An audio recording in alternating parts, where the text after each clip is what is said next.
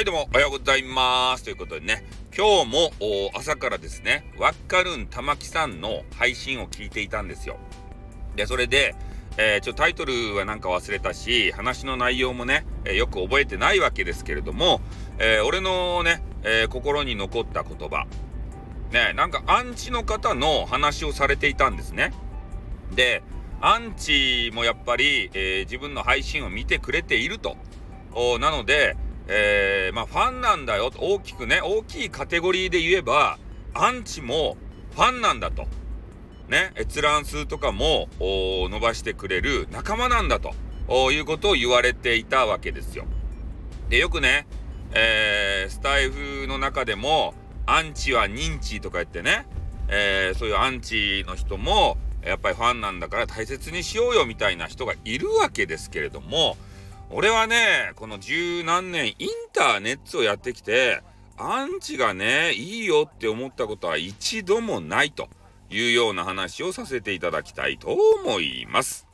で、ネトラジ時代にもね、アンチがいたわけですよ。で、十何年とずっと粘着されました。ね、もうあることないことをわけのわからんね、変なことをぐちぐちぐちぐち俺が配信をつけるたびにね、毎回来て、でそれでねなんか言って一言二言じゃないなもうずっとね書き込みをして嫌がらせをしてからね帰るわけですよ。で、まあ、他の人に言わせるとスタイフみたいにねいやもう熱狂的なファンだから仕方がないよみたいなね、うん、そういうこと言われてああそうかっていう時代もあったけどね、まあ、そこからやっぱりねアンチ嫌だなと。アンチが来るとこう番組がね何て言うかな嫌な雰囲気になるわけですよね。で俺はさ我慢すればね無視すればいいけれども他のさせっかくね部屋に来てくれた人たちっていうのがやっぱそういう変な書き込みを見てね嫌な気持ちになるわけじゃないですか。みんながね嫌になるんだよ。だから俺はね他のせっかく来てくれたリスナーさんのねえー、ことも考えてさやっぱりアンチは認知なんてことをね言っておけんなということは思いましたね。うん、だからまあ極力ね、えー、そういうわけのわからんことを書いてくる輩。こういう人たちはもうブロックの対象ですか？ね、でそういうのをしないでもうアンチもね一緒に楽しんだらいいんだよっていう人もいるけれどもさ俺はそうじゃないと思いますね。ああやっぱ来てくれるリスナーさんたちのためにもねえー、常にクリーンなあ部屋を保っておかないといけないと思いませんか？ね？お店屋さんでね普通はさ綺麗にお店してるじゃないですか。でもね、えー、ちょっと汚れててもいいやってこういうお店屋さんありますか？ないでしょ？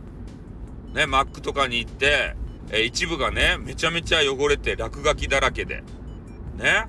でもね、そういう、えー、ところにいたいお客さんもいるんから、えー、ここは掃除しなくていいや、ぷいぷいってね、そんな人おらんでしょ。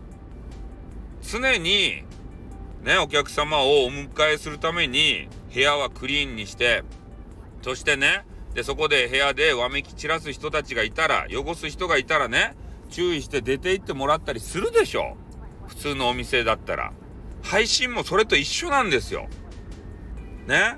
で、それは、マックで言うとね、もう店長の采配次第じゃないですか。で、お店がね、まあそういうことを容認する店長だったら、そういうことになるでしょう。でもね、そういうことを許さない。まあ普通は許さないと思うんですけどね。うん。そういう方だったら、もうお引き取り願うじゃないですか。で、ひどいところになると、もう警察呼んだりね、えー、そういうことがあるわけでありまして、やっぱり、ね、せっかくリスナーさんを迎えるという立場で言うと、配信者の俺たちはね、えー、綺麗にお迎えすべきだし、そこの部屋の中が汚れているんであれば、それをね、きちんと綺麗な状態に戻す、そういう努力が必要なんじゃないかって。アンチは認知なんて言ってる人はね、掃除ができない人ですよ。俺から言わせると。ね、まだまだ甘いんだよ。ね。リスナーさんのために、ね、どういうことができるか。それを常に配信者として考えなければならない。ね。これは今日朝からねもう声を大にして言いたいと思って配信させていただきました。ね、皆さんの心には何が残ったでしょうか。ということでね、今日はこの辺で終わりたいと思います。ありがとうございました。あってん、またな。